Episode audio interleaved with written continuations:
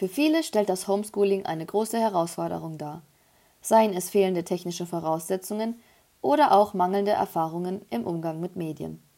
Gerade zu Zeiten, in denen das Coronavirus den Alltag der deutschen Bürger beeinflusst, wird deutlich, dass es im Bereich der Medien noch einige Lücken zu füllen gibt.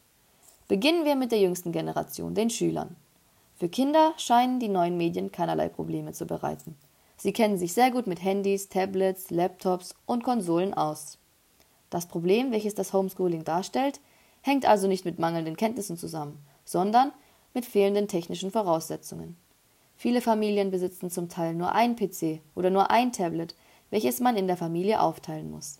Das heißt, wenn ein Geschwisterteil auch Online-Unterricht hat oder ein Elternteil von zu Hause arbeiten muss, können hier Schwierigkeiten entstehen. Die andere große Problematik bezieht sich auf die ältere Generation, also auf die Eltern und Lehrer. Viele Erwachsene tun sich schwer mit den neuen Medien umzugehen oder sie optimal einzusetzen. Das liegt zum Teil an fehlender Interesse oder genereller Abneigung, aber auch an schlechter Ausbildung im Bereich der Medien. Viele Lehrer erhalten in ihrem Studium nicht ausreichende Möglichkeiten, sich mit den neuen Medien zu beschäftigen. Wenn sich die Lehrer nicht auskennen, können sie es auch den Schülern nicht ausreichend vermitteln. Falls im Laufe der Zeit keine Verbesserung im Umgang mit Medien entsteht, kann sich ein Teufelskreis kaum vermeiden lassen.